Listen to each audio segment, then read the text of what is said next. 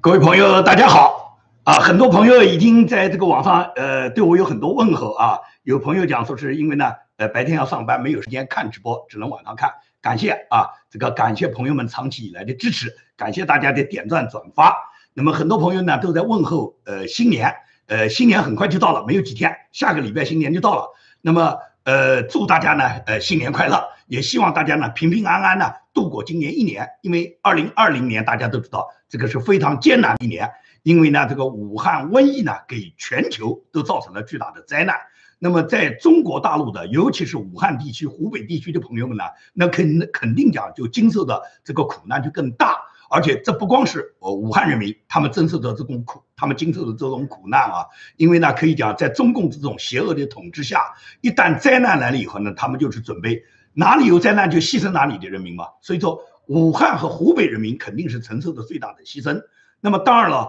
很多其他地区的人也都受到中共的这个武汉肺炎的这个整体影响，每个城市都受到大大小小不同的影响。对不对？我们记得去年一年前，就这个时候又是封村了，又是封镇了啊！很多人可以讲就回不了家了，或者是到哪里，尤其一听说武汉的来，就对人家就好像就把人家对人家这个要围追堵截了，要是呃呃认为他好像要把多少病病毒要传给别人了。因此可以讲，我们经历这一年真的不容易。然后这个病毒大家就看到以后就传到了欧洲，传到了海外，通过欧洲呢就传到了美国。那么美国一开始二月份呢，也仅仅是川普总统就是停掉了中国到美国的航班，然后呢，他包机接回了美国的侨民。这个在二月份呢，当时呢一二月份还不明显，但是进入了三月份以后，整个美国就完全变了。可以讲，美国将近这么一年啊，我们比中国现在可以讲经历的这个封闭的时间还要长。到现在开始，我们孩子已经经历了整整一年没有到学校上学了，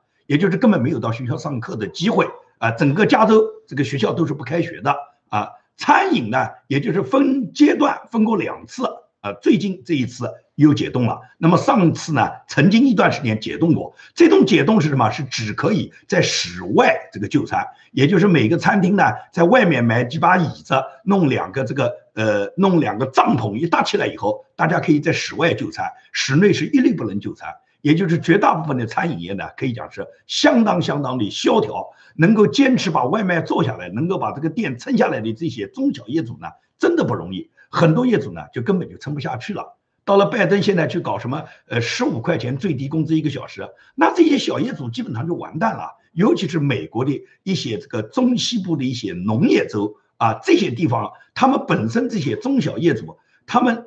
苦苦支撑。如果你现在把他的最低工资从九块十块一下子提到十五块的话，他发不起这个工资的。尤其是说这个企业雇个十个八个人的，那老板一算他就干脆关门了。这么一关门以后，不就意味着原来的雇工全部下岗吗？所以说，这个社会主义给你带来的这个影响力，我觉得所有我们中国人，所有在大陆生活过的人，或者是从大陆逃出来的所有的华人，都可以讲，大家是呃。可以讲就是感同身受的啊，因此我觉得就这么一年，我们大家是非常不容易啊。实际上，全世界的文明化都是应该从私有制开始，因为你你不是私有制，谁来个你？你觉得你奋斗那些财产如果不归你，你会为财产奋斗吗？你会为你自己的财富奋斗吗？对不对啊？如果你生下来的这个儿子，儿子不归你，那你凭什么养他？如果你娶了老婆，老婆是可以共产主义可以共产共济的，你凭什么要娶这个老婆？所以说呢，共产主义、社会主义就是讲的最好听。然后呢，让你们讲什么？大家一起杀富济贫。因为搞共产主义的人大部分都是穷光蛋哇，都是属于这个光脚的不怕穿鞋的哇，吃大户啊，睡地主小老婆啊，抢地主、抢这些土豪人们那财产嘛。那么抢这些财产来了以后，财产集中，集中完了以后谁分配啊？那当官的分配啊，掌握权力的人分配啊。也就是古今中外皆是如此。当把所有的资产集中起来以后，那么那个权力拥有者就他们占有大家的资产。至于其他老百姓嘛，你能混一口就混一口，混不了一口，你这个人就拉倒了。所以呢，中国就是这个社会这种状态，我觉得大家都很明白啊。经过这么一年呢，我大家都很不容易，无论是在中国大陆的，还是我们在海外的华人，尤其是美国的这个民主制度受到冲击以后呢，我们呢真的是叫忧心忡忡，因为我们本来是寻找这个自由民主灯塔的。现在看到美国的民主制度呢，蒙受了一层这个很厚的这个重物啊，可以讲，呃，民主制民主制度并没有崩溃，但是民主制度受到了伤害，尤其是这种很险恶的这种作弊的方式啊，来窃取美国人民最神圣的选举，这种方式在美国这种呃世界上最优秀的民主国家出现，我们真的是痛心疾首的。呃，要为这个，我们干嘛选择当年选择到美国来呢？如果美国的民主制度它连它都不能保证公正公平的话，那么干嘛要到美国来呢？所以这个话呢，我觉得就是讲起来话题就很沉重了。但是呢，不要灰心丧气，我们一定要坚持。所有的坏事都是共产党和中共他在背后，可以讲他在背后动的手脚。因此呢，铲除中共和。全球有识之士在他们自己受到伤痛以后，最终来铲除共产主义、消灭中共，是全球所有正义力量必须要做的一件事。没有共产党，才有新中国，就这么简单。我们大家一定要坚持。我多次讲过，包括今天很多朋友们问好时候，我还给大家回了这么一句话：我们可以输一千次，但是我们只要赢一次啊！他们只要输上了一次，人民就获得了民主了啊！所以说呢，我们大家一定坚持。那么春节期间呢，大家呢都平平安安度过春节，不要呢这个呃，因为春节呢走街串巷，大家亲朋好友聚餐，然后呢这个过度了以后呢，导致了一些这个不应该受的这个呃，就是不要不要因为这件事，本来是大家这个很开心的事嘛，不要呢乐极生悲，所以呢大家呢就平平安安度过春节，健健康康。至于。我们每年这个能不能赚到多少钱？我可以讲，中国人是恭喜发财，希望大家每个人都发到大财的。那是不是每个人都发财？这都不一定，因为发财的人呢，往往是权贵的人才能发到财。普通老百姓可以讲是靠自己辛勤劳动的汗水，能够呢获得一些什么？获得一个家里面可以讲知饱知饱知足的生活。我觉得这就可以了。所以说，我们每个人呢，就是要要等于说把自己的家庭生活这个安顿好。也就是丈夫要爱妻子，要爱儿女；妻子要爱丈夫，爱儿女。夫妻呢要孝敬老人，照顾子女。夫妻是孩子的第一个老师。如果你们对你们的父母不孝敬，你们将来的儿女是不会孝敬你们的。所以说呢，中国人的传统美德是一代代往下传。有什么样的父母，就有什么样的子女；有什么样的子女，也一定能映衬什么样的父母。你看看这个川普总统就可以看出来了，为什么川普总统的儿女那么多优秀的，那么多优秀的儿女就认为川普总统他就是家教教的好，所以说呢，你会羡慕川普总统他有那么多优秀的儿女，而拜登他有什么样的儿女，我们大家也看到了，拜登什么样的家教教出来什么样的儿女，我们大家都看到，那么有什么样的子女也就可以知道他有什么样的父母。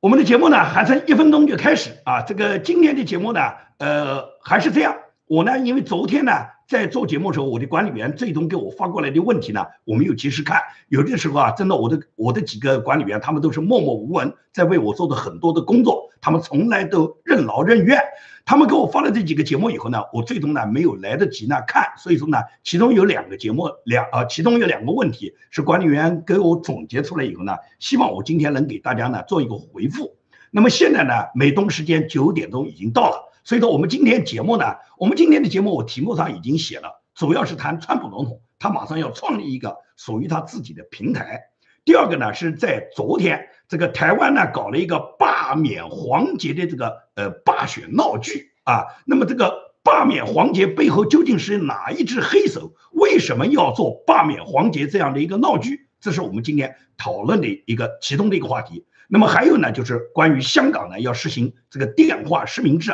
这这种状况就是对香港民主的再次蚕食，也是共产党呢，他通过电话实名制呢，企图捆绑香港民众个人的信息，最重要什么是锁定你们的思想，管控你们的言论，这都是中共对香港的再次强害。这是我们今天节目的要谈的几个主要内容。那么在今天开始节目之前，我先回答昨天呢有两个朋友给我提出的一个话题。那么他们提出的问题呢，实际上呢这两个问题他们表达的都是一个内容。一个问题呢，是一门一名这个网名叫日本鲁迅的这个朋友，他提出这个话题。他呢，看来年龄是比我小了。他叫我建明叔，他说想问一下建明叔，儿子所在的学校是不是也是白左把持的？给小孩灌输白左意识，你怎么应对白左这种洗脑教育的？这是呢，其中一个叫日本鲁迅的网友提出来的。另外还有一个网友呢，叫张新石。张新石网友呢，他提出的这个问题呢，跟刚才这个日本鲁迅呢提的呢，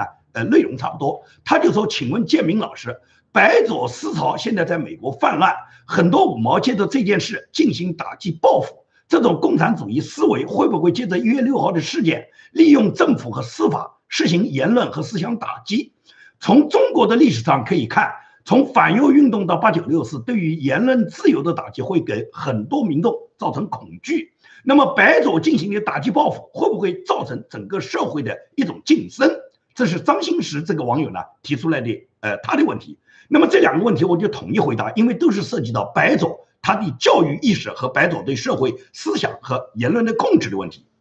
那么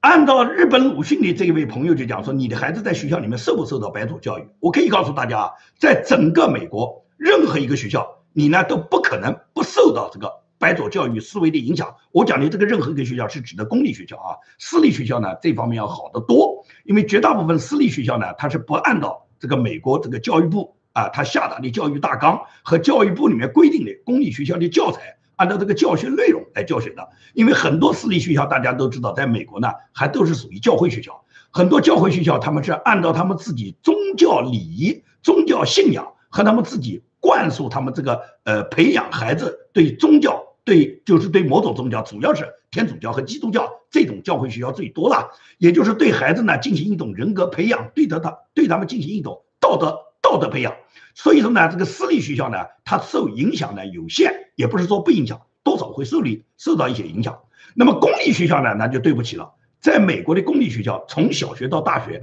都是呢受到这个白左思维呢影响非常严重的，而且呢，大学里面越是名校。就是我们看到的常春藤名校啊，越是名校影响越恶劣，就是包括哈佛大学啊、耶鲁大学啊、哥伦比亚大学啊，就这一类的，我们大家耳熟能详的这一类这个常春藤名校，他们受到这方面的影响呢最大最多，也就是说白左的思维流毒最深。现在在美国呢，可以讲民主党里面有相当的一个群体，就是这个高端白领精英群体，这个呢主要是学者、教授、专家。这些人呢，他们基本上是把控了美国的这个教育岗位，在美国的这个高等院校以及呢各种大中型院校，包括中小学里面呢，都有很多教师呢，他们这个白左思维意识非常严重。加州呢，因为大家都知道建明是身处加州的，加州是影响最恶劣的一个州，加州是属于受伤害最大的一个州。那么我只是就说，在加州受伤害的这个州里面，严重最影响的这个州里面呢，相对好一点，也就是大家所知道的红州里面呢，可能有蓝郡啊，那么蓝州里面可能也有红线，就是这个道理。所谓蓝郡，就是我们 Orange County，也就是我所在的城县呢，它呢是整个加州，整个加州这个版图都是蓝的啦。在整个这个兰州里面，我们有一个红郡。所谓红郡呢，就是 Orange County。我们这个呈现呢，它是相对的红啊，它不也不是说属于什么深红啊，最多也就算个粉红。也就是说，这个里面有有相当一部分人，他们是具有这个共和党的思维的。那么我所在的这个区域呢，是这样的选民，但是不代表你在的学校，你的孩子受到的教育，你不受这个白左思维的影响。可以讲，白左思维影响是非常非常恶劣的。我孩子所在的学校呢，是这个我们这个南加州这边是顶端的这个学校。他现在我们两个孩子呢，他在美国叫九年级啊。美国的九年级类似于像中国国内的，也就是高一啊，就是高中一年级。那么我们孩子这个九年级，他们上的这个学校呢，是我们南加州呢，呃，可以讲叫最顶端的这么一所高中了。这所高中呢，是需要凭你考才能考进去的，呃，跟学区没有关系。你哪怕就住在这个学校隔壁。呃，你上这个学校你也上不去，呃，必须要经过考试才能进去。是南加州附近几个县，大家呢就说是优秀的学生你去考。那我们孩子呢很幸运，我们两个孩子呢都考在这个学校。这个学校是个十分的学校。当然了，这个学校里面每年都会培养出一些优秀的人才。只是这种学校呢，第一呢竞争十分激烈。这个学校里面呢，就是中国学生，就是华人学生和印度学生呢，是这个里面的成绩最好的学生，也占这个学校里面的比例呢最大的比例。也就是说，这种学校里面，他的这个凭成绩、凭你的优势来录取的，那么显然亚裔呢，在学习方面是有优势的。也就是说，华人学生和印度籍学生呢，在这个学校里面占的主要的、主要的比例。那么有一部分白人，那么黑人学生也有，这个就是这个美国这个非裔啊，啊，这个学生也有，但是呢，比例不大啊，比例不大。那么这种学校里面，这个学生呢，竞争是比较激烈。但是学生你再怎么竞争激烈，你要接受这个学校里面老师对你的辅导和教育，而老师的辅导教育呢，又跟呢这个白左意识、白左教育有绝对的关系。我呢已经给大家举过例子，现在这个白左，尤其是在加州，他们的这个教育制度和教育体系呢，已经呢可以讲叫做是严重的背离了人的基本价值观。我所讲的这个严重背离价值观呢，也就是他们跟学生里面教导和倡导的呢，就是告诉你这个吸毒是没关系的。大麻是无所谓的，你们可以尝试的，这个是人的自由。就是说，他呢不是告诉你毒品对人体有多大的害处，你吸了毒以后，最终你就会产生一种呃兴奋和一种迷幻，而且你这个吸吸毒以后呢，人的思维行呃呃思想思维和行动方式呢，可能就会不受控制，可能你就会导致你做出一些这个呃违反法律的行为。他不跟你这样讲，他跟你讲我们要追求自由，而吸大麻吸毒是人。追求自由的一个就是一个权利啊，所以他们还会举一些例子。你比方说，我们加州，呃，加州，我们加州大学呢是很有名的一个大学，在加州大学有很多分校，其中最顶尖的分校大家都知道叫伯克利啊。伯克利呢这个分校呢，它是在旧金山。那么伯克利分校就曾经有过什么？他们学校的学生集中在广场上面，大家在一起吸大麻，然后把这个派对呢，这个图片呢就发到这个。互联网上发到社交媒体上，所以说学校的老师就会引用伯克利这些同学他们吸大麻、集体吸大麻的这个场面呢，来对中学生、对小学生进行一种这个灌输，就告诉你吸大麻没问题，吸毒没问题，这是一方面。第二个就是我们大家都知道的，在加州就是九百五十美元以下盗抢是呃不起诉的。那么老师解释这个问题的时候，他是告诉你讲，之所以不能够盗抢起诉，是因为这些黑人呢，他们到美国来以后。他们几代人就是他们的祖辈上是被种族歧视的，他是被你们白人常年的歧视，多少代人忍受的这个委屈。那么今天，当他们的后代能够开始保护他们自己，能够追求他们公平的权利的时候，他们去拿掉一点你们白人的东西，你们要觉得应该的，因为你们的白人，你们的父母有罪，是你们当年搞了种族歧视，欺负了人家，人家非议，他们就是用这种教育观念，你觉得这种讲法？能够正确吗？也就是说，无论这些非裔他们在美国做出打砸抢烧这些安提法这些黑名贵做出这些行为以后，老师的解释就是什么？因为你们白人有罪，你们白人祖先有罪，所以说人家今天这种行为你要谅解啊。因此呢，加州也是美国第一个启动了，就是准备给所有的美国在加州的非裔这些黑人啊，给他们每人要准备赔偿三十万到四十万美金啊。那么这个钱谁出啊？这是纳税人出啊。啊，政府哪来的钱？美国政府的任何一毛钱都是跟纳税人头上收过来的。政府自身有没有钱的？啊，他收完了你们纳税人的钱，然后他们去给他们赔偿，这个什么？这个就是白组织就是共产主义啊。然后还有一个就是很关键的性问题，也就是我在昨天的节目里面已经谈到，加州现在已经开始从幼儿园起就开始培养，说那小学就更是这样了，老师会主动告诉同学。嗯，我们本来认为这叫生理卫生课。当孩子已经进入青春期，进入到初中，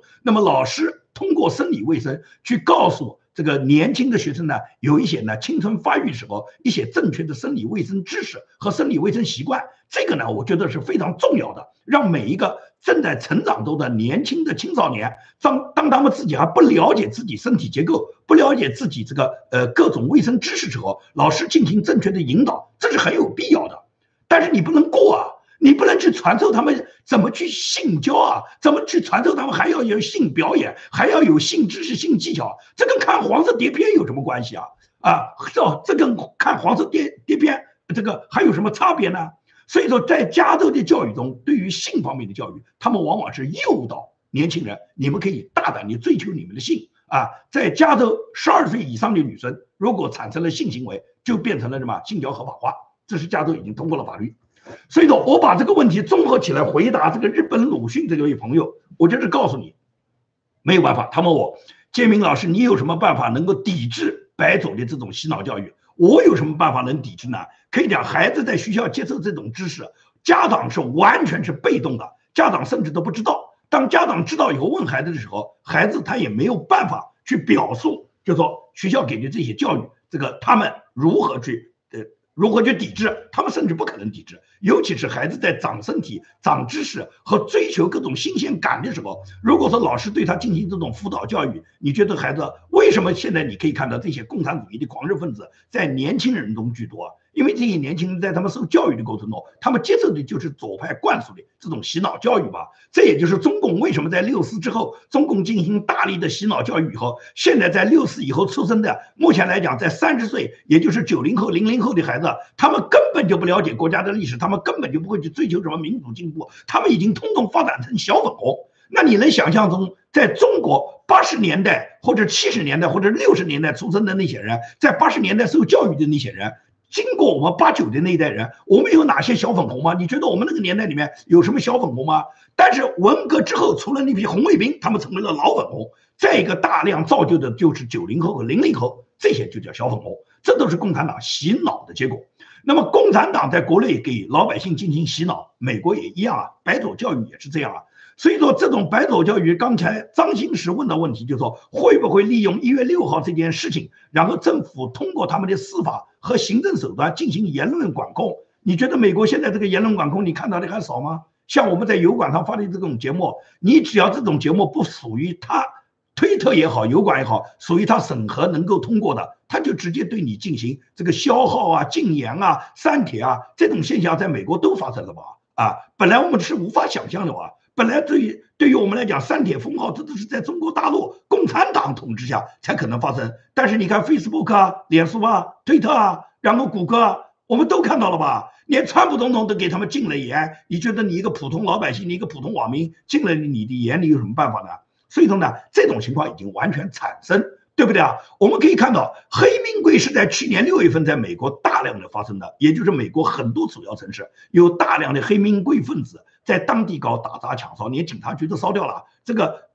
沿街的商铺，几十个商铺给他们打砸，然后呢，打死打伤，光打死的人就有几十个。这都是已经在网络上和媒体暴露了大量的案例。但是你听说过有几个在黑名贵里面犯下这些罪行的人被起诉、被抓捕、被送进监狱啊？没有啊！民主党保护啊，对这些人不追查啊，也就是 FBI 也好，警察局也好，法院也好，在装傻啊。但是，一月六号。这个国会大厦受是受冲击以后，那 FBI 立马就动手了。FBI 现在已经抓捕了将近上千人啊。那么为什么 FBI 在一月六号抓捕这个川普的支持者，抓捕这个所谓川普煽动的暴徒，他们那么积极呢？也就是这是可以讲叫双标。这种双标，也就是他们对待黑名贵，他们是不打击的，但是他们把冲击国会大厦称为是暴徒。其实国会大厦的所谓暴徒，我们现在事实已经披露的越来越明显了。有相当多的这些组织，主要是左派的组织，事先就在国会大厦埋了什么所谓炸弹，以及组织了他们的这些行动小分队。在那天是这些人故意的引导那些川普总统的支持者一起去冲击了国会大厦。不排除有相当的冲击者受到别人的裹挟，或者是大家都有这种情绪嘛？看到你们能冲，我们也不也冲吧？所以说呢，我不排除有相当一部分是川普总统的支持者，在不了解情况的情，呃，不了解这个有人密谋组织、有人事先做好行动的计划下，他们跟着一起跑进了国会大厦。我不排除肯定有这些人，还不算少数。比方说被警察枪击致死的这个圣地亚哥的这个女警察阿什利。对不对啊？他是一个十四年的，有过十四年军年军龄的这个空军退役军官，他就是一个正常的爱国者嘛。但是他很无辜，最终被夺去了生命嘛。所以说，像他这样的人，如果把他定为暴徒，我是坚决不能认可的，因为他很无辜，他完全是个爱国者，他没有任何违反法律的行为。但是这样的人，最终呢，就说是被定为暴徒。还有大量的进入国会的人，可以讲国会有大量的探头。在现场呢，几乎是所有人，人人都手持手机，人人都发布了大量的这个视频和照片。因此来讲，你只要进入国会大厦的，你是逃不掉的。也就是说，FBI 一定是知道你进入国会大厦。那么进入国会大厦就是给他们定为就是呃暴力冲击嘛，暴力冲击就肯定是抓捕嘛。这个 FBI 已经抓捕了很多人，都抓捕了上千人。所以说呢，在这个情况下，它实际上就是一种双标，这就是左派利用。他们的行政权力和司法权力，对这个一月六号以后，这个所有支持川普的左派反对的这些人，对他们造成的一种恐惧。这种恐惧毫无疑问会导致一部分人他们的晋升，也就是大家可以看到，在推特上有很多人已经退出了嘛，在推特上你没办法讲话嘛，包括这个油管上面也有很多频道已经是受到限制嘛。所以呢，这个呢，我觉得它是美国必然走的一个现象。只要你往社会主义发展，你一定最终就是专制的政权、专制的党派，他会通过消除人民的声音，首先不让你发声，然后呢想办法夺掉你的枪，最终什么？最终你就做奴隶。那这是美国白种呢，他往这个方向发展，哎，他往这个方向发展。至于这个日本鲁迅的这个朋友就说：“建明老师，你有什么办法抵制？我没有办法抵制。那么最终什么？最终我只能是把我们的孩子带往呢，就说是。”至少是带出加州啊！我可以讲，下个礼拜也就是春节期间，我就准备呢到德州考察，带全家人都去。那么到德州考察，也就是我要选择一个我自己认为肯定跟加州有区别的一个州。到那个州里面呢，我至少是可以逃脱我们孩子所接受的白左的这种洗脑教育，因为我们的孩子现在还是未成年人。我首先是要他们到美国来培养他们正常的价值观，培养他们自己一个正确的人生观。他们在美国学习成绩究竟好到好与不好，将来能不能考上美国名校一点都不重要。最重要的是他们能够养成一个良好的人生观、良好的价值观。他们有一个是非判断的观念，能够认清这个共产党是邪恶的，能够认清自己追求民主制度是高尚的。首先是端正这个态度以后，那么他们的做人才有价值。至于他们个人能不能在学业上成功，将来的人生道路上成功都不重要。再成功，就像我们现在看到的，有很多社会精英都是白左的精英嘛，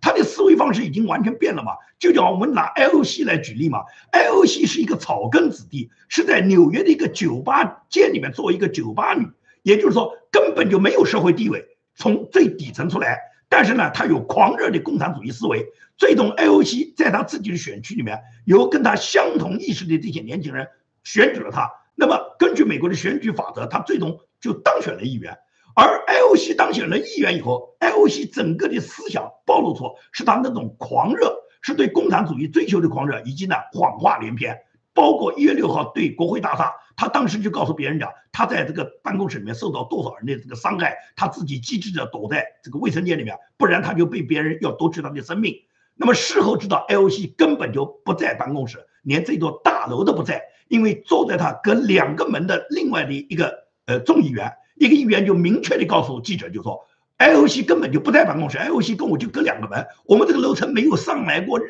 何所谓暴徒。也就是 LOC 完全就是撒谎嘛，所以说对于一个议员，你觉得已经当到了国会议员，你觉得他的这个社会地位还低吗？全美国有三亿多人，美国只有这么一个联邦国会，联邦的这个议会，联邦议会的众议员是每个州里面选举出来的，一个州里面根据你的人口大小，根据你的人口比例，选出你们那个呃相当于你们州选举人的这个比例的这个国会议员，可以讲这已经是。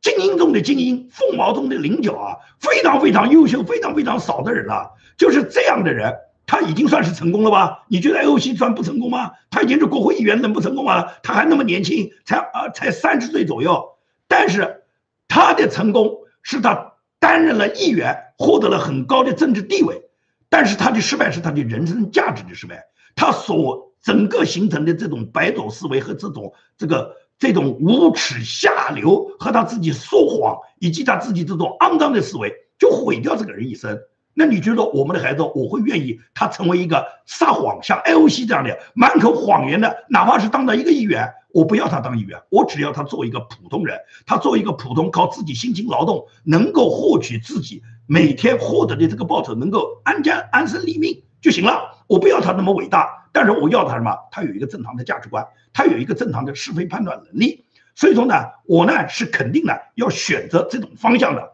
至于呢，这个什么时候能够选择成功，选到哪一个州呢？我现在呢，我不能确认，因为我已经考察了好多个州，我还在不断的考察中。我今年一年时间，我都需要去做这件事，也就是最终我想选定一个能够呢，就是说适合我们全家能够在那个州生活啊。因为呢，我呢不是单身汉。如果我是单身一个人，我可以讲，呃，装两个，呃，把我的行李包往我的车上一摔，然后开着车我就走了。我毕竟呢是有家庭的，有妻子有孩子，要考虑到孩子的就业，哦，孩子的读书，考虑到妻子的就业，考虑到我自己的事业发展，那么同时也要考虑我整个家庭的一个安全。所以说呢，综合因素考虑的很多，因此呢，我这个搬家计划呢没那么简单。有一个有一个等于过程啊，但是呢，我只能选择这个方式，因为呢，你没有能力去反抗这个左派思维呢对孩子的呃对孩子们的教育上的影响。好，这个呢问题呢我就回答到大家这这里啊，然后呢我下面呢就进入我们今天这个话题的主要话题。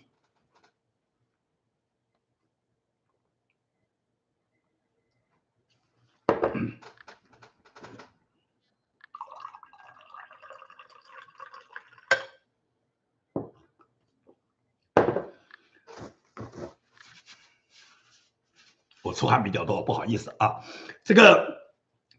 我今天节目跟大家讲的主要的话题呢，是川普总统的顾问，他的有一个高级顾问叫杰森米勒。杰森米勒就在昨天，就是二月六号，呃，美国时间的星期六，他对呢布雷巴特新闻呢，他在布莱巴特新闻里面呢，他告诉布莱特巴特新闻的主持人，他就说，川普总统正在考虑很快会推出他自己的一个社交平台。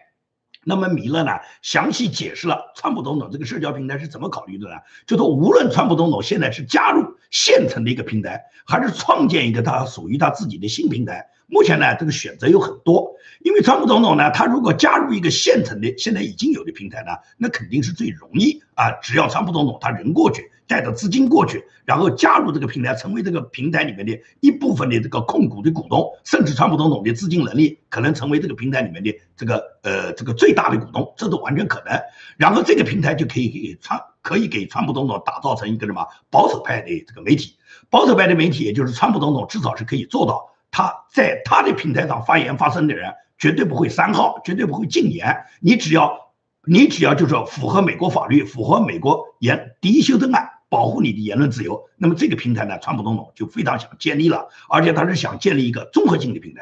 这是指川普总统借鉴现在新的，就是已经有的这个平台，他呢介入进去，加入资金以后，成为这个里面其中一个股东。那么这个里面呢是有一个什么风险呢？就是大家可以看到，美国现在有大量的这些这个各种社交平媒体、社交平台，有的社交媒体做得非常好，一点不比这个谷歌和推特差。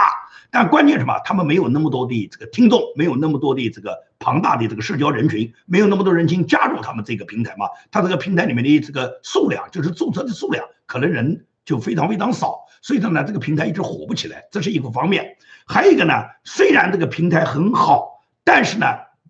这个这个平台呢，它在这个根服务器，就是它最主要的要依托其他的这个平台。就像上次川普总统转战到 Pal 以后呢，最终 Pal 是给这个亚马逊限制，亚马逊把 Pal 的这个供应的服务器一关掉以后，Pal 这个平台就就就停下来了，就用不起来了。所以说呢，川普总统要去的这个平台一定什么？一定是要有自主的，自己完全不受他人控制的，能够完全使自己独立的。变成一个能够发声的平台，不受任何其他大的科技公司对你进行的限制。如果你还依托别人的这个呃服务器的话，那这个平台玩不起来。所以说呢，川普总统呢现在呢就应当寻找一个呃，或者是他自己联合投资一个能够自己控制的这么一个大的这个社交媒体平台。那么这个社交媒体平台能够最好是综合谷歌公司啊、脸书啊、推特啊这几个这这几种这个社交平台里面的功能。啊，那么或者说，呃，是一个大的新闻媒体集团，它底下呢分别有这几个这个子公司，每个子公司呢就分别完成了推特啊、脸书啊、呃这个油管啊，它这几个功能啊，如果有这样，那我觉得就再好不过了。这个资金呢，大家不要考虑，川普总统肯定不缺资金，因为呢，川普总统除了自己是亿万富翁之外，有大量的富豪在支持川普总统。你想想看，有七千五百万人。这个给川普总统投票的，这个里面的富豪大大小小的有的是，这些人愿意支持川普总统人人有的是，所以说川普总统要搞一个资，搞一个大的这个社交平媒体平台啊，资金不缺，那么缺不缺技术？更不缺技术，因为支持川普总统里面有才干的、有才华的这个。本人具有这个呃各种科技研发能力的人有的是，埃隆·马斯克就是这样的人嘛，大家知道吧？马斯克就是因为深恶痛绝推特，深恶痛绝脸书，最终跟他们分道扬镳以后，他就讲过，他首先要开发一个手机系统，要打破谷歌公司的安卓和苹果公司的苹果系统对所有手机的垄断，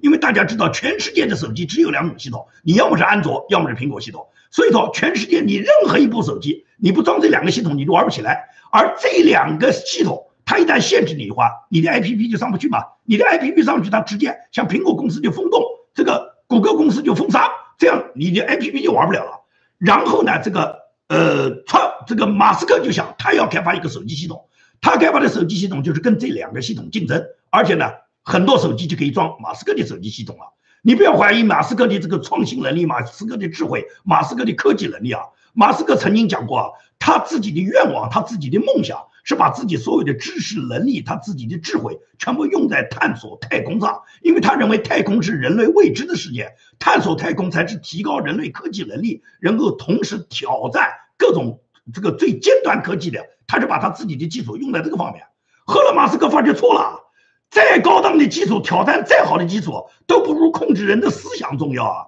这个脸书、推特、油管，它就是控制人的思想。有人控制人的思想以后，一旦人被你掌握了，再大的科技它都来控制了。所以说呢，马斯克现在已经改变主意了。他为什么把他的这个公司从加州迁到了德州啊？就是因为他知道德州作为一个红州，作为一个保守派价值的州，是会保护他的。科技知识产权社会保护他自己的创新能力，最终马斯克他在德州可以做出他自己想要实现的那番事业。所以说，马斯克所做的事情，你可以看到，他现在已经明确跟川普总统的大儿子，就是小唐纳德·川普，他们两人已经密切合作，很可能他们是对等股份来来做这件事啊。啊，作为马斯克，你根本就不要怀疑他的这个能力、智慧和他的研发创新的这种水平。那么有人讲马斯克跟共产党走得近，马斯克不是李建明讲过他是马克思嘛？他这个思想很左，我不否认是思想很左，他确实跟共产党走得很近，确实为了赚钱，他跟共产党俩，他跟共产党互相追捧。但是在川普这件事上面，你可以看到，他跟川普合作，他第一个是抵制美国的其他的垄断竞争行业，从他打破垄断上，他有这个决心。第二个，他跟川普的合作也是因为他看中了川普总统有巨大的一个读者群，有七千五百万的支持者，有这个读者群的话，那么马斯克他如果打造这个平台，就有现成的支持他的力量。因为你没有一个庞大的读者群，你这个你这个媒体，你这个 APP 做的再高端也没用，一定要有人有足够数量的人，只有川普总统才能提高，才能才能提供这么大的支持率。第三个是他跟川普总统的合作是商业合作啊，大家挣钱的。那么在挣钱方面来讲，你觉得埃隆·马斯克他有什么理由去拒绝呢？无非是他的思想、道德、价值观跟川普总统不完全一致，但是呢，不排除他们可以竞争，可以合作。所以说呢，不要因为马斯克他自己的这个价值观跟川普不一样，他跟共产党、跟习近平有勾兑、有眉来眼去，他就不能做这个媒体。他可以做，因为他跟川普说来说去也是一种互相利用嘛。他利用川普总统庞大的读者群，利用川普总统的影响力。然后利用川普总统所有的读者都是反对推特、反对脸书、反对油管的嘛？他利用这一部分的反对者，把他们从那边退出来，到了我们这儿，不是给自己增加听众吗？他有什么理由他会拒绝川普总统呢？那川普总统也可以利用马斯克他巨大的这个研发能力、科技能力和马斯马斯克的资金实力嘛。马斯克现在是全球首富嘛，马斯克的资金已经超过了贝佐斯，现在是全球首富。你觉得一个全球首富他跟川普总统合作有什么不可以的啊？所以说呢，我这样去解释呢，就是大家不要怀疑川普总统这件事情呢，肯定是可以成功的，因为马斯克他本人呢被这个社交媒体欺负，被脸书、被推特欺负呢，已经给他呢感觉到。深恶痛绝，他多次表示过他要挑战的，所以他要挑战呢，就是马斯克是有能力把亚马逊啊、把油管啊、谷歌啊、推特啊、脸书啊全部呢可以讲挑战，把他们比下去。马斯克有这个技术能力，只是呢，他尽管有这个技术能力，也有这个资金能力，那么最重要就是有读者群，有一个庞大的读者圈，支持川普总统的七千五百万的听众，大家已经看到了，摆在这的，人人都会来的，这是指。支持川普总统的这个读者群，只要川普总统打造这个媒体，你觉得他的这个支持者会不来吗？还有一个就是，除了这七千五百万，全球最起码要有上亿的，我少讲一点，要有三到五亿的这些人不是美国人，他们没有资格到美国成为选民，到美国来投票，但是他们都在使用社交媒体。你比方说，油管就是谷歌公司，它的这个上面总的这个呃人群，总的注册人数都将近十个亿，那么也就是说。如果这十个亿毫无疑问来讲是美国之外的更多了，也就是说，如果是马斯克的这个平台打造以后，很可能就从油管上就退出了五六个亿，这五六个亿就到了川普总统和马斯克。打造的这个社交平台上去了。最终也就是说，川普总统和马斯克打造的这个媒体可以跟油管是分庭抗礼，大家各占一半市场。因为谷歌公司和脸书公司这两家公司，基本上他们垄断了全球百分之九十以上的广告收入，也就是全球所有公司你做广告，基本上就在谷歌公司和脸书这两家。谷歌公司呢拿到最大的大头，大致能拿到百分之七十，然后脸书大概能拿到百分之二十，那么剩下的一些其他的公司能分到个百分之一、百分之二，也就是说基本上就这样，就是谷歌和脸书他们拿到了百分之九十。如果是有川普总统和马斯克的这个平台来竞争的话，很可能是跟脸书和谷歌公司分庭抗礼的关系，也就是说能拿到一半的这个市场份额。如果是有一半的市场份额，你觉得他们这个媒体做不大吗？他们这个媒体就可以获得一个巨额收入啊！因为谷歌公司一年获得的这个就是广告收入都是几千亿啊！所以说呢，这一块蛋糕凭什么给高科技公司既给他们独享，又同时让他们去违背人民的意愿，去封堵人民的账号，然后限制人民的言论自由，并且对美国这个第一修正案进行严重的破坏呢？所以说，大家一定要相信。川普总统他现在没有立即就做，是因为现在不是参议院和众议院正在搞什么弹劾的闹剧吗？下个礼拜一八号就开始提，要对川普搞什么弹劾嘛？只有在参议院弹劾投票过了以后，把弹劾告一个段落，弹劾这件事已经了结了，不存在再有什么在政治上面跟川普呃找麻烦的事，川普应付掉他目前最大的这个所谓弹劾的这场闹剧之后，然后我相信川普总统腾下精力来就会开发他的平台了，这个平台。很快就会建立。虽然这个平台是个庞大的工程，需要大量的投资和各种技术基础建设，但是按照川普总统的个性和大量的富豪对他的支持，尤其是我多次讲过，有大量的犹太富豪对川普总统的支持，川普总统最终会完成的。因为犹太富豪不光是索罗斯，不光是扎克伯格，除了他们两个犹太人之外，美国和全球的犹太富豪有的是了。这些大量的犹太富豪在去年川普总统他。这个推动中东和平，推动巴以和平，让大量的阿拉伯国家和以色列重修旧好，把耶路撒冷指定为以色列的首都以后，很多人对川普总统有非常好的这个支持和非常好的感觉。所以说，你放心，川普总统要做这件事，只要他愿意做，一定能做成。如果做成了以后，就是皆大欢喜，我们就非常开心。我是最关心这件事，因为有了川普总统的媒体，大家还担心我的媒体、我的自媒体在这个油管离开油管就生存不了了吗？就没地方生存了吗？有了川普总统的媒体，我肯定到川普总统的媒体上去了。川普总统的媒体不会动不动就限制我建民的这个言论，动不动给我黄标。可以讲，我一年三百六十五天，我百分之七八十都是黄标。绝大部分时候，他们给我黄标的时候，就是让你没有收入嘛。这就是他动不动就限制你嘛，尤其是猖獗打击的时候，那几乎可以百分之百。像去年我有几个月是百分之百啊，所有的这个节目拉出来都底下一律挂黄，这就是油管对你的政策。那么唯独就是油管他没有封掉我的频道了，也就是说我仍然能够发声了。如果川普总统有这个频道，我我到川普总统的频道上去，他会好好的去给我黄标吗？所以说呢，我是急切盼望川普总统能把这个媒体早一点推出的。那么。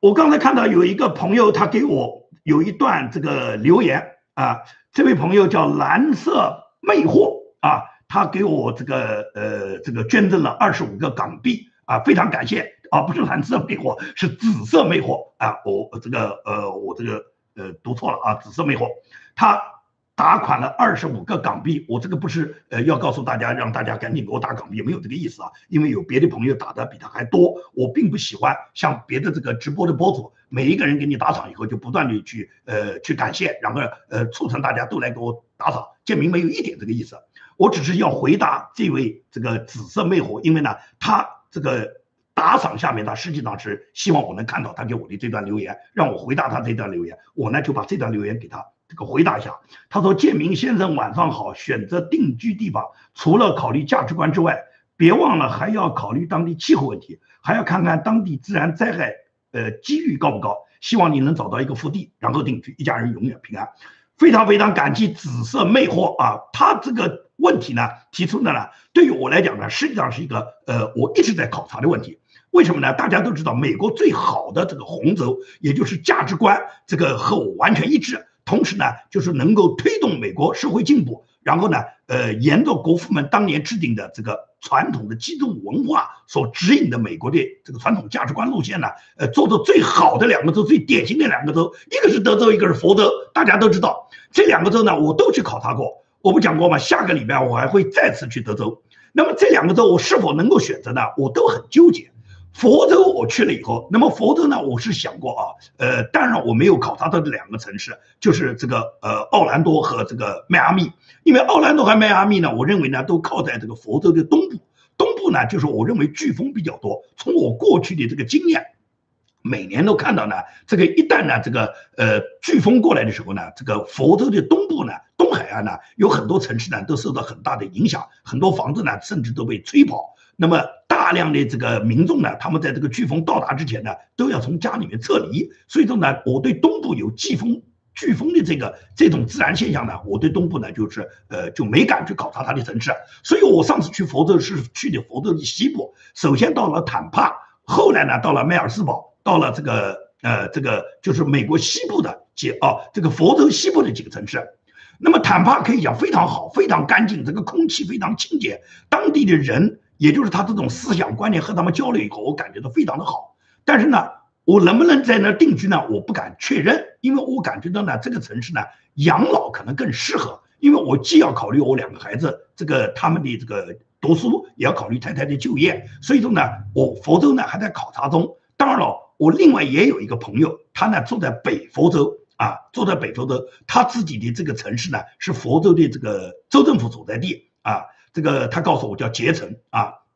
这个城市呢，这个也非常的具有活力。我还没到这个城市去考察。那么佛州呢，就是显然我就像我们刚才这个紫色魅惑这位朋友提醒我的意思，就你要考虑气候。佛州我认为气候很好，这个人也很善良，价值观也非常优越。但是呢，我还要考虑到呢，就说是不是我现在呃就可以搬到佛州去？因为佛州我认为我去考察的那几个地方呢，可能养老的条件呢更合适。呃，作为我现在，我和太太还都在职场，那么孩子还在学习培养，所以说呢，我们没有马上确定我们可以搬到福州，这是我对福州考察的我自己的一个感受。但是呢，我因为是蜻蜓点水，考察的时间比较短，走的城市也比较少，所以说呢，我目前来讲不能够形成一个完整的我自己一个考察方案。这是指福州，德州也是这样。德州呢，就是刚才这位紫色魅惑的朋友就讲了，说要考虑当地的气候，这个确确实实他对我就是一个提醒，因为德州呢，我去过。我去德州的时候呢，大家都知道我，因为有过这个曾经美国历史上面，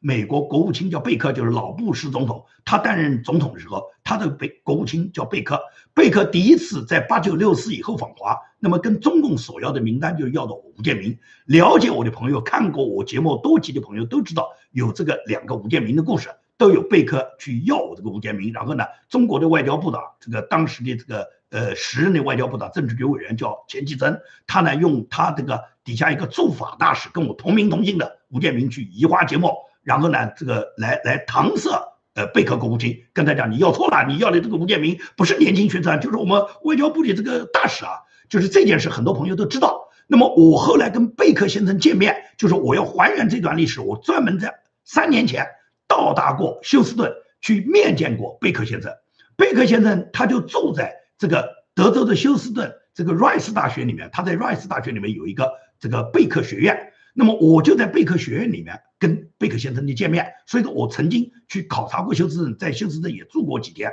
当时呢，我就是觉得休斯顿的气候呢，我不是很接受，因为我觉得呢可能太热了，而且这种热呢，我觉得就像那个汗呢一直粘在这个皮肤上呢，呃，人呢就感觉到呢就说是不是那么舒适。这是我当时对休斯顿呢气候的感觉。当然，我去的时候是夏天，是比较热的时候。那么现在呢，我是冬天。你们现在我马上去考察，就是春节期间嘛，可能这时候的气候呢变化和那时候有点不一样，所以我会再次感受一下。所以感谢这位紫色魅惑的朋友对我提出的这个呃一个呃对我提出的一个善意的建议，我会认真考虑啊。感谢大家。好，接着我们接着我们的话题讲啊。就是说，接着我们的话题，就是说，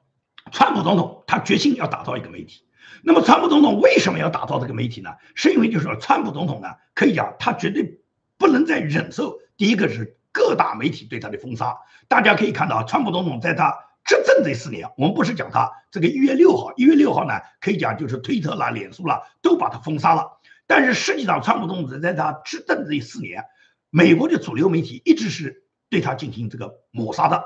对川普总统都是造谣和抹黑的。尤其像 CNN 这样的媒体，基本上这么几十年来，这个 CNN 从他建立到现在，他就没说过多少真话。尤其是川普总统执政这四年来，他所有有关川普的信息，基本上都是颠倒是非的。所以说，川普总统深受主流媒体对他的造谣和抹黑，他自己辩解的机会都没有。过去他还有一个什么推特治国，可以靠发点推特来表达他自己正确的和代表他自己唯一的这个呃，代表他自己传达了一个唯一的不受歪曲的声音。但是很快，连他的推特都给推特公司封掉了。所以说呢，川普总统这是他自己一定要这个建立自己的媒体呢，能够让他自己有这个话语权。那么别说他是一个在人民心目中形成巨大影响的有七千五百万人支持的一个美国前任总统，即使一个普通公民，他们也需要自己有一个说话的地方，也有一个自己表达自己呃这个信仰的地方，表达自己言论自由的地方。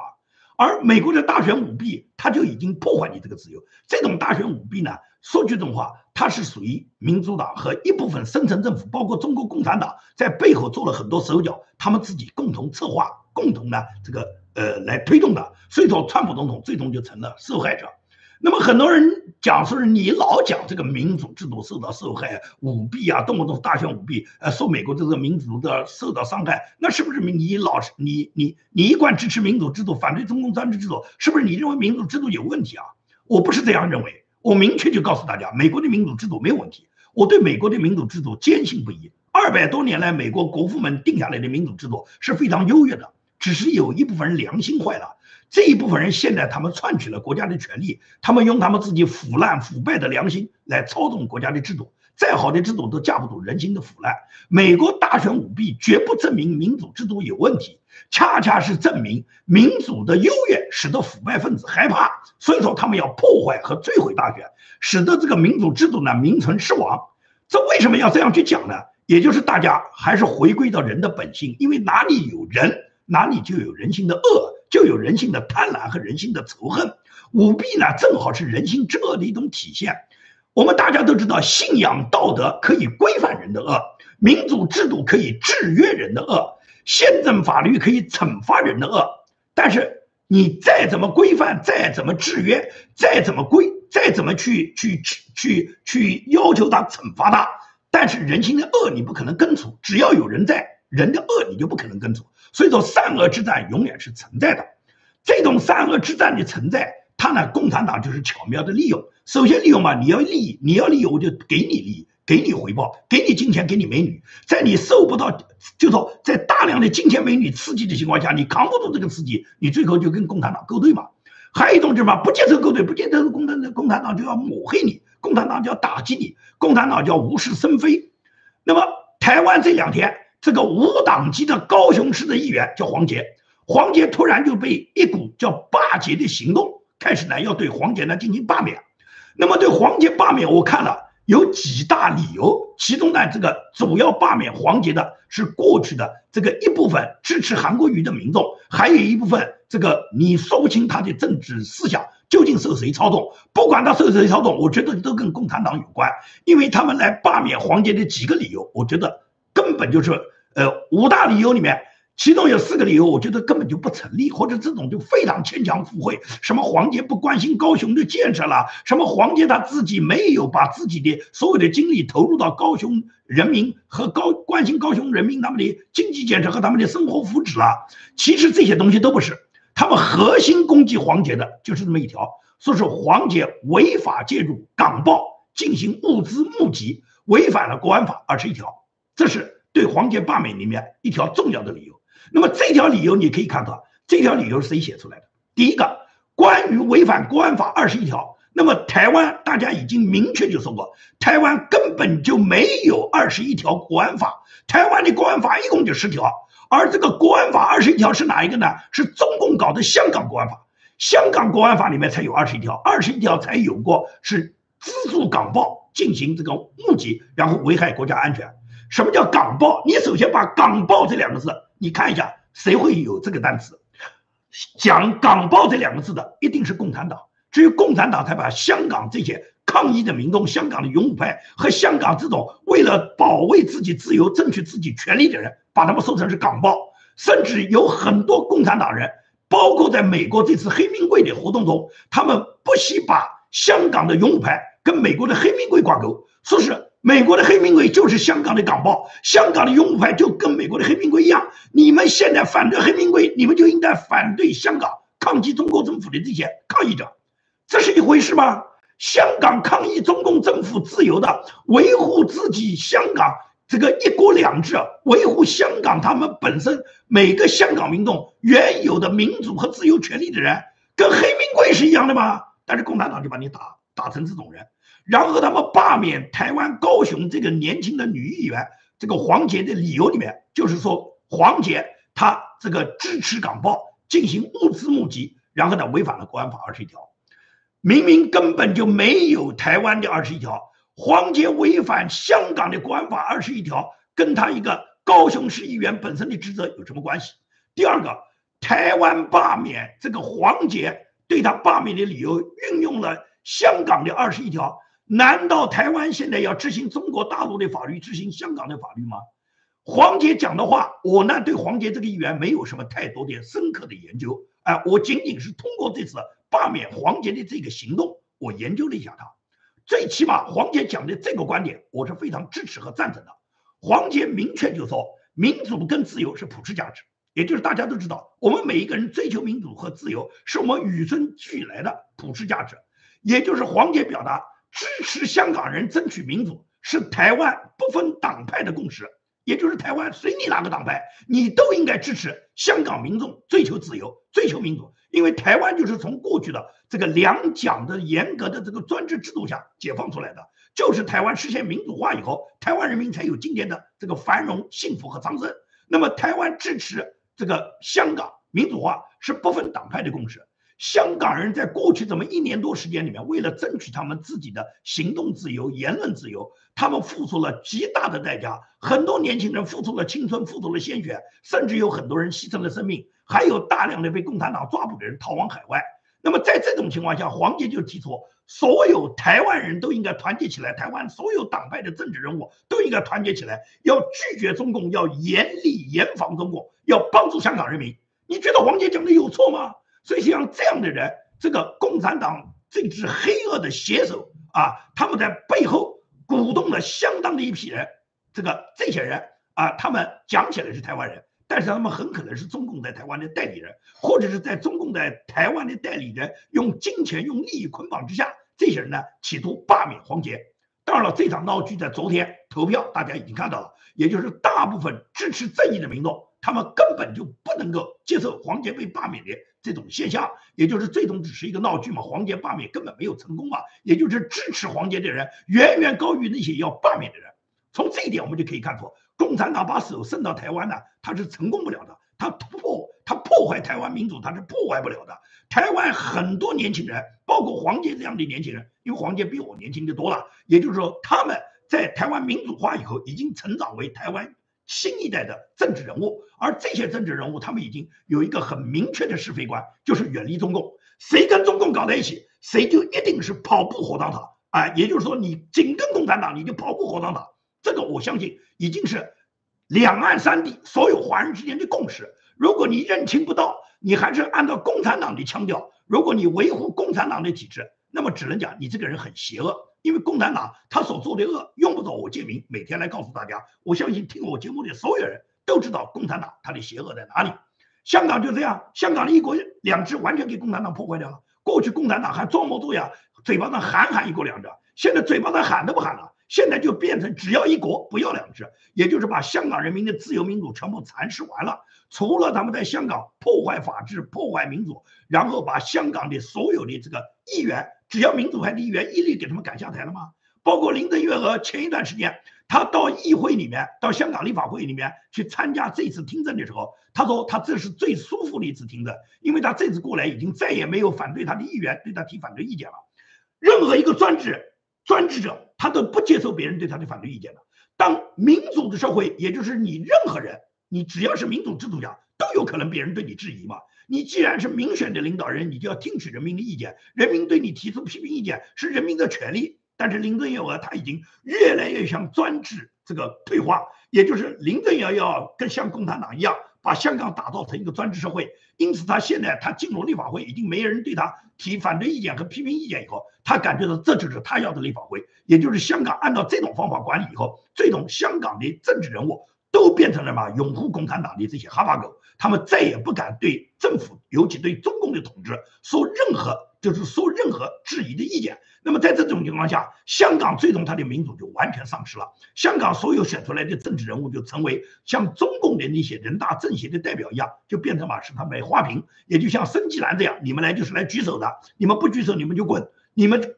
只要是反对共产党的意愿，你就当不上议员。这样的话，香港的政治制度就完全破坏了。除了破坏完香港的政治制度，抓捕大量的香港的类似于像黎智英、黄之锋、周挺这样的反对人士。不管年龄大的像李柱铭、像黎智英这样，还是年纪轻的像黄志峰、周挺这样的人，同时嘛，对香港整体进行白色恐怖。也就是说，突然香港就宣布要在香港实行这个电话卡的实名制。他们的理由就是说，是为了防止有人搞电话诈骗，防止什么涉及这个呃刑事案件。因为他们要防止电话诈骗，所以他们要实行这个实名制。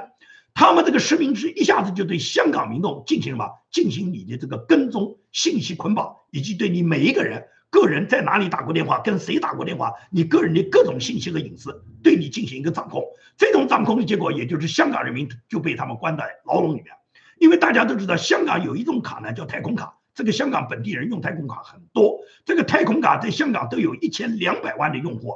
大家知道香港只有七百多万人啊，怎么会有一千两百万的这个台用户呢？那就是因为有的人不止一张卡嘛，有的人可能有两个电话，有三个电话嘛。再有的人他一个卡他用过以后，他可能一段时间不用，他又买了一张新卡。因为香港的太空卡十分的方便，每个人任意的到街头的那些摊档啊、便利店啊，都可以随意购买电话卡。这种电话卡大家既可以打电话，也可以上网，所以说香港民众使用这个很便利。可以讲从这个无呃，就是大哥大诞生以来，从开始人们使用手提电话以来，经过几代发展，一直发展到现在的智能化的手机。那么也就是说，这么多年来，香港人民使用太空卡都是可以讲叫，就说自由自在的。那么现在中共就用这种方式，用电话实名制的方式来捆绑你香港人民。让香港人民所有人打电话的权利在中共的监控之下，这也就是大家可以回想到，在川普总统执政这四年，为什么蓬佩奥和川普总统坚决抵制中共他向海外输出的华为体系？华为不仅是在美国，在欧洲，在全球很多国家，华为升到哪一个国家，实际上华为就是把它的通讯系统捆绑了这个国家里面所有的通讯用户。那么最终，华为就通过它的后门，能掌控当地所有人。你的电话和上网的信息，通过你个人信息的捆绑，中共就用这点信息来要挟他自己所能，华为能够涉及到他自己五 G 五 G 网络所能够进入的国家。所以说，欧洲是重灾区，美国过去已经受伤很严重。那么，在川普总统和蓬佩奥的坚决大力的抵制下，美国呢现在呢就是绝大部分呃呃这个供应商这些运营商都呢就是抵制了华为。加上美国呢一再制裁华为以后，尤其是在二零一八年抓捕了孟晚舟之后，那么华为呢可以讲就是完全是蜂箱里面的老鼠，它在哪都受到人们打击的。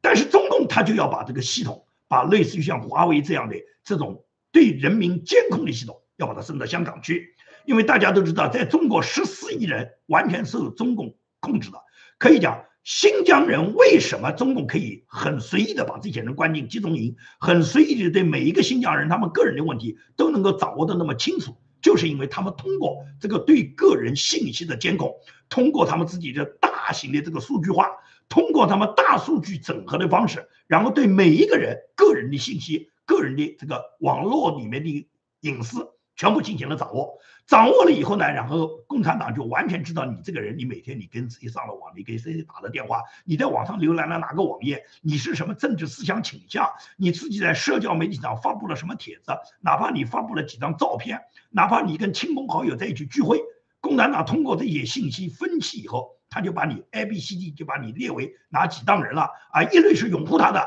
一类呢是属于就说是呃岁月静好的。啊，呃，不分是非的，一类你是反对他的，对他有厌弃的，还有一类是积极的要推翻他的。他把这几类人一归类以后，然后最终他就把其中他认为危险的人，他要么就是限制你的言论自由，要么就是限制你的行动自由，要么就是剥夺你的这个领护照、领签证的自由。最终就是什么？共产党虽然没有把你全部抓到牢里面，但是你坐在家里面就等于坐在牢里面。共产党不就要达到这个目的吗？所以说呢，你很清楚共产党他究竟这个他在香港推行这个电话实名制，他要达到个什么目的的？他对香港人民的控制，包括他对台湾的渗透。都是共产党，他企图在全球渗透他自己的红色意识形态，和他自己不断的把他这个专制制度啊向全球扩延的这么一个结果。也就是说，当美国发生了这一次大选的这个政治危机以后，然后呢，共产党就不断的宣布说他的专制制度是最优越的了，你美国的制度不够优越啊，这就是共产党他的理论啊。其实我们万变不离其宗，美国的民主制度肯定是优越的，肯定是好的。但是好的制度、优越的制度，架不住人心的腐烂，架不住有某些这个已经跟深层政府、跟共产党合作的人，他们集体的用这种密谋、用这种计划、用实现破坏大选的方式来操纵了美国大选。这种操纵美国大选的行动是共产党对美国的进攻，它绝对不是、绝对不是美国制度本身产生的问题，是一种阴谋计划去挑战了美国的制度。所以说，我们一定要认识到这一点。好，我来看我的一管理员给我列出了哪些问题，我来回答一下大家大家今年跟我提出的问题。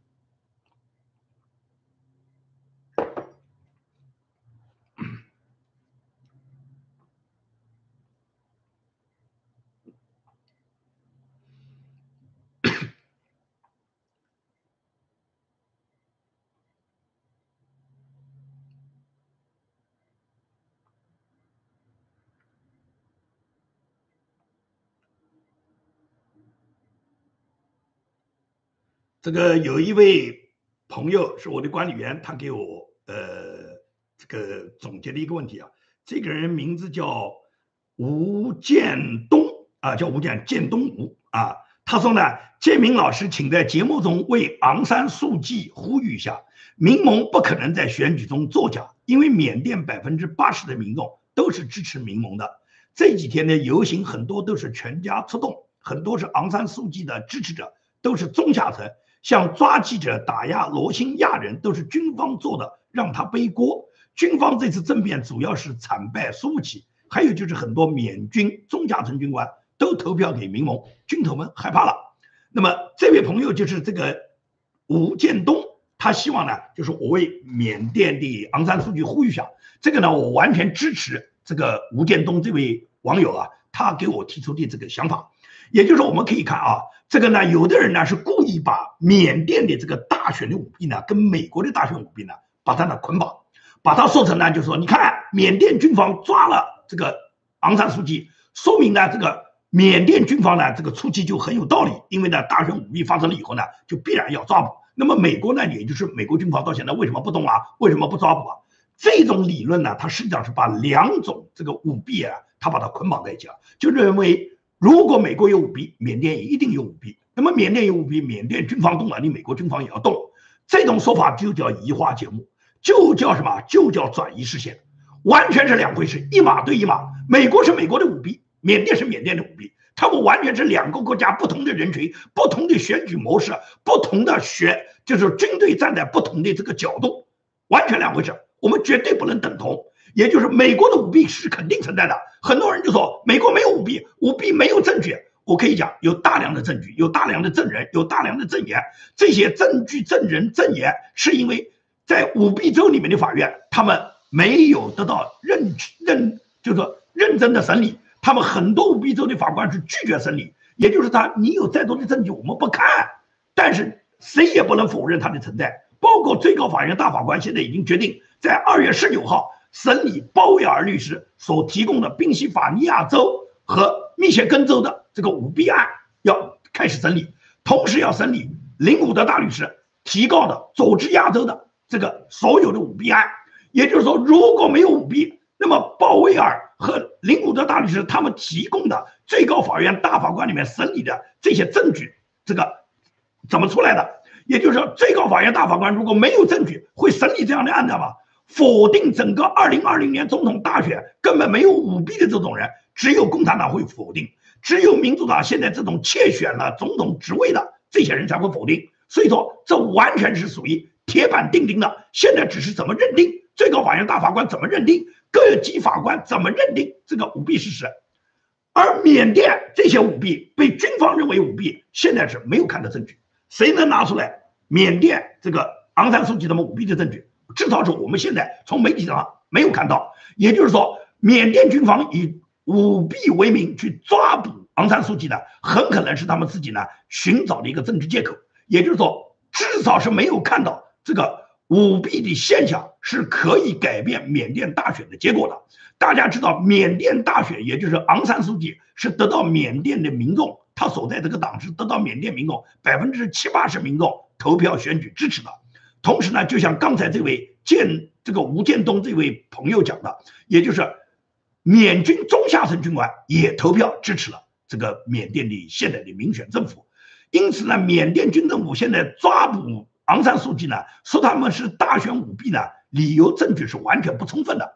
那么民军方为什么要做这个事呢？是因为后面有共产党在里面指导。是王毅在一月十一号就到了缅甸，跟敏昂莱就是军方的最高领导人，他们有密谋的。也就是作为王毅他们来讲，他们希望缅甸这个国家乱。那么很多人讲，不是说你建明老师都讲过，昂山素季跟中共有勾兑嘛，把那个什么“一带一路”都跟中共合作的很好。中共习近平对昂山素季很满意啊，不错，中共对昂山素季很满意。但你认为中共他对敏昂莱不满意啊？也满意啊。中共的想法就是什么？一定要你这个国家乱，你这个国家如果是四平八稳，那么中共中共反而有危险了。也就是说，你就有力量抗衡中共啊。如果你这个国家乱，你们两方都想讨好中共，中共就在你们趁机挑拨离间，趁机在你们这个里面，然后在甲方面说乙不好，在乙方面说甲不好，在你们两人之间挑拨离间，搞浑水，最终你们两个都依靠我。因为缅甸大家都知道是中国的近邻，它的经济发展跟中国的经济发展是离不开的。中国的经济和中国在整个搞“一带一路”建设方面，跟缅甸有很多捆绑。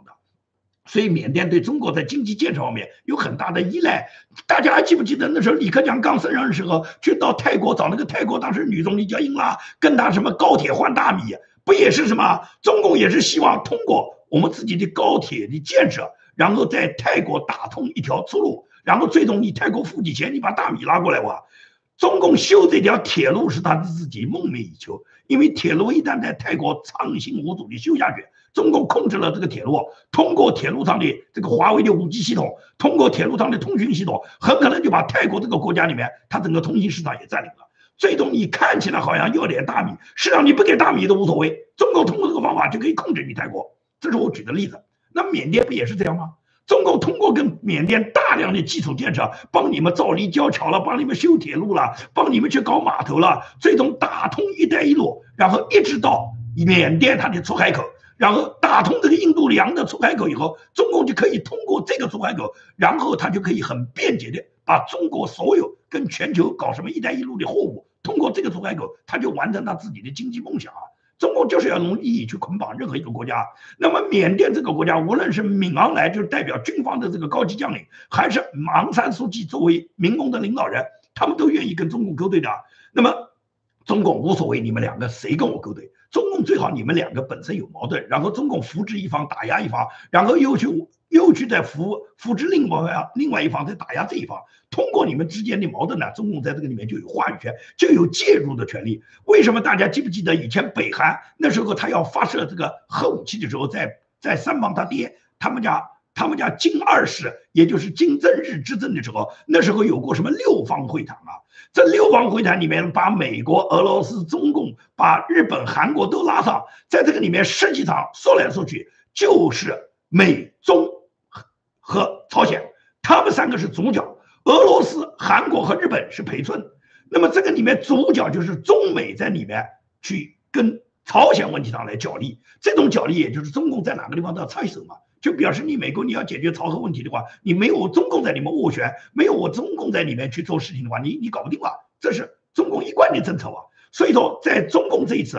缅甸的这一次军方政变，绝对有中共的插手，绝对有中共在这个里面，它里面有不可告人的目的，是中共在背后军方暗中支持，并且给军方军方吃了定心丸。因为闵昂莱他要发起这个政变，他要考虑到国际社会对他的压力啊，他要考虑到美国有可能要打击他。在这种情况下，闵昂莱不可能不分析啊，因为你是以大选舞弊的理由啊，而拜登是最怕人家讲舞弊两个字的啊，可以讲拜登睡觉都睡不睡不着啊。如果有人讲舞弊的话，拜登恨不得杀了他全家啊。当你现在以舞弊的名义去抓捕民选的政府，那拜登不会修理你吗？所以说，闵昂莱一定会考虑，当美国要修理他时候，一定要中方给他撑腰。只要中共给他撑腰，美国可以讲叫鞭长莫及。美国最多取消一点对缅甸军方的各种经济援助，跟缅甸军方的各种公司的生意，对缅甸进行一些所谓经济上的打击。而这个闵阿莱不在乎，因为中共给的这个待遇、中共给的条件和中共的支持远远高于美国。最关键什么？中共可以在国际社会上面去保护闵阿莱。事实上，大家已经看到了，在联合国安理会上面，中共就不断的保护这个简。呃，这个缅甸的军政府，然后就不愿意制裁任何出台任何制裁军政府的各种条案，在这种情况下，所以闵昂莱他现在就得寸进尺啊。那么我们已经完全看到，缅甸人民是支持这个昂山素季的。这两天上街去游行示威，而且不惧风险的这个缅甸的这些这个民众非常多，而且我也看到缅甸的这个呃铁路，就是铁路公司已经宣布。缅铁公司宣布只给军方七十二小时，如果你不放人，他们就在二月八号集体罢工。这是指铁路公司，航空公司在二月五号就罢工了。航空公司是根本就把所有的班机都停掉，你们就别飞了。也就是说，航空公司集体罢工，铁路集体罢工，也就是瘫痪了这个国家最主要的交通命脉嘛。那么他们都是抗议军政府嘛，这是很大的勇气啊，说明缅甸人民他们长期以来他们在反抗军政府方面他们是不畏强暴的。我们中国就是做不到这一点啊。如果中国大陆能做到民众都能敢于上街，坚决捍卫自己的民主自由，坚决反对中国共产党的压制，反对共产党的专制，然后中国的民航公司和中国的铁路公司、中国的这些交通公司全部能集体罢工，瘫痪社会，共产党就亡了，可以讲。但是中国人，可以讲，大部分人岁月静好，他们没有缅甸人的这种血性，这一点我想是不争的事实啊。呃，当然了，这个中共的这个专制手段。可能比缅甸的军政府的这个邪恶手段呢更残酷啊！所以说呢，中国很多民众呢被共产党统治这七十年呢，绝大部分人呢是不敢反抗的，因为讲一句话那么好都去喝茶了，或者是在发一个朋友圈就已经到牢里面被被什么以三颠的名义已经去关了个几个月甚至一年两年了。所以说，在中国呢，共产党的这种专制呢，它是非常非常的这个程度是非常惨烈的。建民作为。被共产党压制了几十年、破坏了几十年的人，非常非常的了解这个呢。不怪我们的同胞，我们只能讲，就说，我们任何人通过我们自己每一个人自己的能力来抗击这个政权，就像香港民众一样。我非常非常佩服香港的民众，尤其是香港的勇武派，这么多年轻人，你看他们从来都是任劳任怨，而且香港最优秀的是香港的勇武派和香港和平示威的这些合理非的民众，他们从来没有互相埋怨过。你最简单，你可以看到吗？黎智英是支持川普总统的，黄之锋是支持民主党的，也就是黄之锋是支持拜登一方的，黎智英是支持川普总统一方的。但是你看没看过黄之锋、周庭和黎智英他们互相谩骂、互相指责，然后就跟他讲你不应该这样，他不应该那样。人家也就是说，你有你的政治支持者，你有你的政治选择，我没有权利要求你跟我一样。但是我们每个人都向往光明，向往正义，为香港的民主，我们在奋斗。我们在美国，我们争取哪一个人对我们的支持都很重要。我们需要的是我们香港人民团结一起，然后抗击共产党的专制。这是中华民族的明天。我告诉你啊，中华民族最有效的抗议者、抗击者，最有能力、最有血性的对着共产党提出顽疾、顽强反抗、反抗的人，就在香港，就在香港的年轻人身上。所以说，只有我们保留香港的这个烈火，保留了这个火种。最终